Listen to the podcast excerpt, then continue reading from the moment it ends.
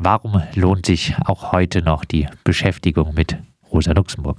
Ähm, ja, aus einer ganzen Reihe von Gründen, glaube ich. Aber ähm, der, der Punkt, der mich jetzt interessiert, auch in dem Vortrag morgen, ist vor allem ähm, Ihr berühmter Satz oder wo Sie diese ähm, berühmte Alternative formuliert, Sozialismus oder Barbarei. Und ich glaube, dass ähm, das eine Alternative ist, die uns sich heute widerstellt auf eine ganz dramatische Weise. Ähm, Rosa Luxemburg hat das 1915 so formuliert, ähm, im, auf dem Höhepunkt des Ersten Weltkrieges. Und ähm, ihr zentraler Punkt dabei war eigentlich, antireformistisch, also zu sagen, äh, wir können nach dem Weltkrieg oder wir können zur Beendigung dieser Katastrophe nicht einfach wieder zurückgehen zur, zur Situation davor, zum kapitalistischen Normalzustand und äh, sozusagen restaurieren, ja, die, die Krise einfach wieder zurückdrehen, sondern es gibt eigentlich nur noch zwei Möglichkeiten, da rauszukommen. Entweder es wird die totale Katastrophe, die Barbarei, das Morden geht weiter, oder wir müssen ähm, eine, eine utopische Alternative entwickeln, eben den Sozialismus. Und ähm, es gibt da sozusagen, wenn wir einfach nur zurückgehen, dann werden wir immer wieder die äh, Bedingungen reproduzieren, die eigentlich zu, zu dieser Katastrophe geführt haben. Und ich glaube, dass man aus dieser Alternative, die sie schon vor 100 Jahren so formuliert hat, auch für heute viel lernen kann, insbesondere eben für die Frage des, des Grenzregimes und, äh, und ähm, ja, der, der Krise des Grenzregimes. Und dass man da eben zentrale Parallelen sehen kann. Das ist so ein bisschen so der Ausgangspunkt für, für den Vortrag zu sagen, auch heute eigentlich ähm, ist es nicht damit getan, einfach wieder zurückzugehen und zu hoffen, äh, dass das Problem der Migration wird, wird weggehen oder das wird, wird sich erledigen durch mehr Integration oder durch irgendwie ähm, äh, mehr Asyl oder so, sondern dass es eigentlich die einzige Alternative ist zu der Barbarei, wie wir sie jetzt sehen, ähm, eine ganz neue äh, utopische Denkweise darüber, wie wir äh, die Nationen organisieren. Wir müssen den Nationalstaat in Frage stellen. Wir müssen neue politische Formen finden. Und da, glaube ich, gibt Rosa Luxemburg einige wichtige Hinweise. Sie haben es äh, gesagt, äh, die äh, Aussage stammt aus dem Jahr 1915 vor dem Hintergrund ja. des Ersten Weltkriegs. Der Sozialismus kam nicht, die Barbarei mit zwei Weltkriegen und Holocaust schon.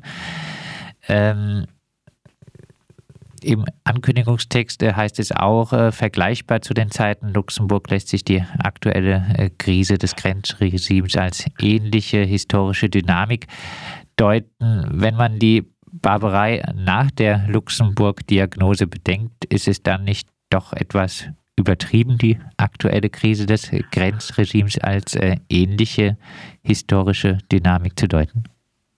Naja, also ich glaube, was, was sozusagen diese, also was historische Ähnlichkeiten angeht, ist natürlich immer ähm, äh, Vorsicht geboten. Und ich glaube auch, dass ähm, äh, damit meine ich nicht äh, eine Form von Gleichsetzung oder dann, dann würde man, glaube ich, nichts gelernt haben, wenn man sagt sozusagen, alle Situationen sind gleich, sondern eine der, ähm, der zentralen Punkte, die, die Rosa Luxemburg macht und wo ich auch glaube, dass sie sozusagen auch so den undogmatischen Impuls ihres, ihrer Form von Marxismus, wo daran liegt, ist eben ja auch zu lernen ja, und zu sagen, äh, man kann aus bestimmten Situationen ähm, etwas lernen und das bedeutet auch für uns linke oder äh, ja, revolutionäre Subjekte, ähm, dass das ähm, eine Form von ähm, ja, Überdenken auch der eigenen Prämissen ist. Insofern glaube ich auch, das ist jetzt nicht sozusagen der der Vortrag ist nicht so gemeint, dass man sozusagen einfach Rosa Luxemburgs Instrumentarium nehmen könnte und auch heute anwendet, weil das sozusagen einfach gleich ist und einfach jetzt das Gleiche nur wechselt zentrale Punkte aus, sondern dass man natürlich auch äh, überdenken muss, ähm, zum Beispiel, wo sind denn bestimmte Sachen schiefgegangen, wo haben äh, gab es Versagen oder auch ein Scheitern. Ähm, also das kommt sozusagen noch noch zur Frage der Vergleichbarkeit oder Nichtvergleichbarkeit der historischen Situation auch hinzu, dass man ja auch sagen muss, Rosa Luxemburgs ähm, Intervention hat ja schon damals nicht geklappt. Und woran lag das denn? Und lag das vielleicht zum Beispiel daran, dass sie äh, zu große Hoffnungen doch noch in das Proletariat gesetzt hat? Und ähm, wie muss man das alles überdenken? Also darum wird es, darum wird es auf jeden Fall auch gehen.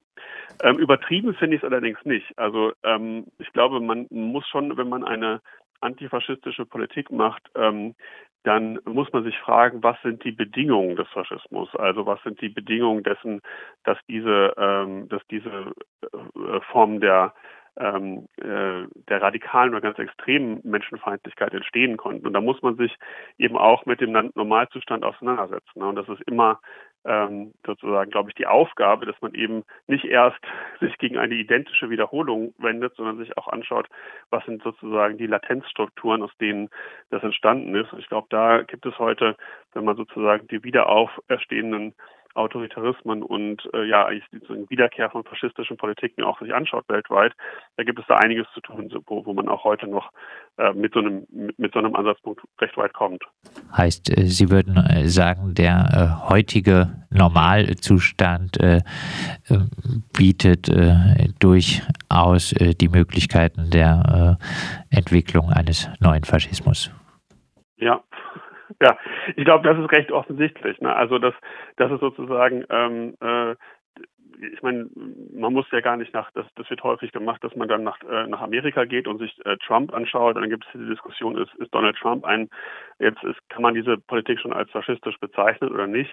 Das finde ich äh, ähm, auch wichtig, aber auch ein bisschen immer eine Ablenkung, weil ich denke, dass wenn man sich die europäischen Politiken anschaut, gibt es da auch schon ausreichend ähm, äh, Ansatzpunkte, um zu sagen, hier sind, ähm, ja, eigentlich liegen hier Menschenfeindlichkeiten und ähm, äh, Rassismen ähm, vor, die, die so intensiv sind und die sich normalisieren, die nicht einfach nur äh, am Rand der Gesellschaft zu finden sind, sondern die wirklich im Zentrum der Politik rücken, dass man da sozusagen aus so einer Perspektive ähm, durchaus vorgehen muss. Also äh, um ein konkretes Beispiel zu nennen, gerade erst gestern hat Frontex, die Europäische Grenzschutzorganisation, eine, ähm, eine Stellenanzeige veröffentlicht, wo der neue äh, Vizedirektor gesucht wird, der zuständig sein soll für die Überwachung der Außengrenzen. Ähm, Frontex wird ja jetzt äh, 10.000 Einsatzkräfte zur Verfügung haben zur, ähm, zur Rückführung illegal aufhältiger Drittstaatsangehöriger, wie es da heißt. Und die Beschreibung hört sich wirklich ähm, äh, ja so an. Hier wird ein, hier wird wirklich ähm, eine Persönlichkeit gesucht, die keinerlei Gewissen hat, die ähm, ja bereit ist und fähig ist, ähm, ja mörderische mörderische Handlungen zu durch, äh, auszuführen. Und das sind, glaube ich, Strukturen und Dynamiken sowohl psychologisch als auch von der Bürokratie her, wo man sagen kann, da ähm, ist eine Gefahr, wo sich sozusagen solche Tendenzen durchaus ähm, ja, manifestieren. Stichwort Krise des Grenzregimes. Inwiefern befindet sich äh, das Grenzregime überhaupt in der Krise? Der Warenfluss läuft relativ einwandfrei. Mit einer größeren Anzahl an Flüchtlingen muss sich Kerneuropa nicht beschäftigen. Ein äh, paar kommen durch, die dann als günstige Arbeitskräfte ausgebeutet werden können oder auch wieder abgeschoben werden. Gibt es überhaupt eine Krise des Grenzregimes? Hm, ja, ich glaube schon. Also weil das das sieht sich dann, also das ist ja natürlich ähm, alles immer konjunkturabhängig, wie stark man das dann sieht. Aber ähm, als es die äh, die Fluchtbewegung vor einigen Jahren gibt und auch diese die ja die Willkommenskultur, die, die groß gefeiert oder sowas, da glaube ich schon, dass das auch ähm, Ausdruck davon war, dass eine bestimmte ähm, bestimmtes Business as usual, was die Grenzpolitik angeht, nicht mehr so weitergehen konnte.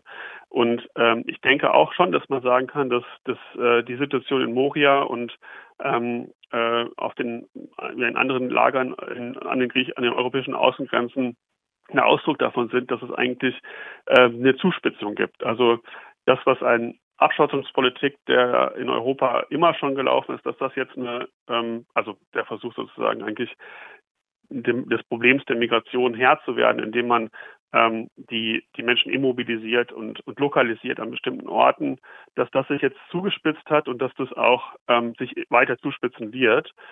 Und das zu vergleichen mit Rosa Luxemburg bedeutet dann eben auch da, eine Lösung wird es da nicht geben durch die Aufnahme von 100 minderjährigen Flüchtlingen oder durch irgendwie eine humanitäre, humanitäre, etwas humanitäre Asylpolitik, sondern nur durch eine wirklich grundlegende, ähm, äh, grundlegendes Umdenken ähm, der Form des Nationalstaates, weil der Nationalstaat ist ähm, strukturell auf Ausgrenzung und ähm, äh, äh, ja, Homogenisierung und so weiter angewiesen daran ein bisschen anschließend äh, No Border oder Barbarei ein Argument, was gerne gegen äh, die No Border Bewegung äh, aufgeführt wird, äh, ist, äh, ohne gewisse Grenzkontrollen würde eine solche Anzahl an Menschen hierher kommen, dass der äh, hiesige Sozialstaat unmöglich weiter funktionieren würde es also durch No Border zugespitzt gesagt äh, zu barbarischen Zuständen käme.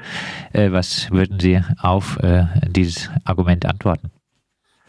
Naja, erstmal muss, also müsste man sich, glaube ich, ja dann mal darüber klar werden, was dann die Konsequenzen von so einem Argument sind. Das heißt ja dann, dass man sozusagen die Abschottung ähm, weiter fortsetzen will und dann eben der Meinung ist, dass sozusagen nur manche Menschen in den Genuss äh, von Sozialstaat kommen soll oder von, von grundlegenden materiellen Versorgung oder oder so. Also da, da sozusagen stimmt man dann ja in die rassistische Spaltungslogik selber mit ein.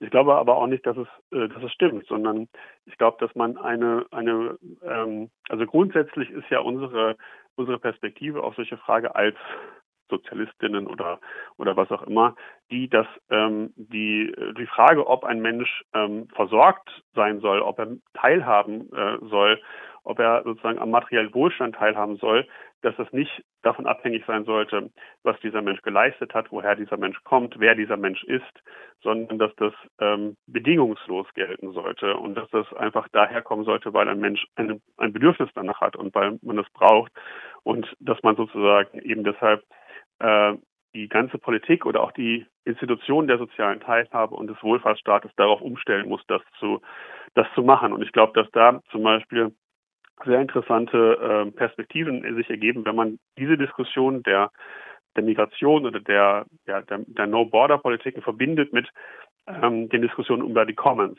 also einer, ähm, einer Überführung von privaten Gütern in ähm, öffentliche Güter oder Gemeingüter, die eben immer schon mitbedeutet, dass man sozusagen nicht gefragt wird, woher kommst du oder wer bist du, sondern dass eigentlich einfach alle an dem materiellen Wohlstand ähm, teilnehmen können. Und das denke ich ist auch ähm, ist auch ähm, die Perspektive, die sich hier bietet. Natürlich muss man sich fragen, woher wird denn dieser Wohlstand produziert oder woher kommt der? Und da sehe ich eigentlich keine keine Veranlassung dafür zu denken, dass ähm, Menschen nur weil sie nicht hier geboren sind, nicht auch an der ähm, an der Produktion von Wohlstand beteiligt werden könnten. Abschließend, äh, da diese Fragestellung auch Teil des Workshops äh, sein soll, noch ein äh, paar Gedanken dazu. Wie lässt sich Rosa Luxemburg mit aktuellen feministischen, antirassistischen und äh, postkolonialen Ansätzen äh, verbinden? Ist ja, natürlich ein bisschen ist, viel jetzt. Ja, also insofern nur eine, eine ganz oberflächliche Antwort auch, aber ähm, das ist sozusagen, wäre dann auch ein bisschen meine Kritik eigentlich schon an auch an Rosa Luxemburg oder sagen wir mal so eher an, an einfach dieser einfachen Übertragung, weil da glaube ich, ist dann was, dass man diese, diese Alternative, die sie formuliert, Sozialismus oder Barbarei, ähm, äh, und dann einfach, wenn man dann glaubt, man könnte das jetzt einfach updaten, indem man sagt No Border oder Barbarei, dass, dass das eigentlich schon nicht, nicht weit genug geht, weil das noch ein bisschen zu optimistisch ist, ja, weil, weil man da eben immer denkt, äh, die Barbarei liegt erst in der Zukunft und man könnte die noch, äh, noch verhindern, wenn man jetzt die richtige Weggabelung nimmt. Und damit verkennt man, dass eigentlich die Geschichte der Menschheit immer schon nur für einige Menschen die Barbarei vorgesehen hat und für andere Menschen ähm, äh, ja die Zivilisation reserviert hat. Und dass es deshalb eigentlich äh, darum gehen muss, schon diese Fragestellung noch grundsätzlicher zu hinterfragen. Und das kann man, glaube ich, gut mit einer äh, Perspektive machen, die zum Beispiel den Kolonialismus, ähm, auf ja auch der europäische Reichtum insgesamt ähm, beruht, ähm, oder eben auch aus einer feministischen Theorie, die sozusagen auch die verdeckten Reproduktionsbedingungen dieses Reichtums mit einbezieht, indem man eben diese Perspektiven ähm, ja mit beachtet. Wenn man diese Erkenntnisse aus der feministischen oder antirassistischen äh, ost- und dekolonialen Theoriebildung mit einbezieht, kommt man zu einer grundsätzlicheren in, in, äh, Infragestellung von ähm, ja von den von der Gesellschaft und damit auch von Rosa Luxemburgs Alternative. Ähm, und, das ist dann der positive Teil davon, man bekommt auch ähm, ganz andere gesellschaftliche oder politische Akteure in den Blick, ja, die ähm, eben nicht mehr nur eins, das Proletariat oder die Geflüchteten, sondern man kann eben auch denken, dass es, man kann sozusagen eine Allianz denken von verschiedenen Akteurinnen und Akteuren und äh, insofern sehe ich da dann auch Ansatzpunkte für eine konkrete politische Praxis.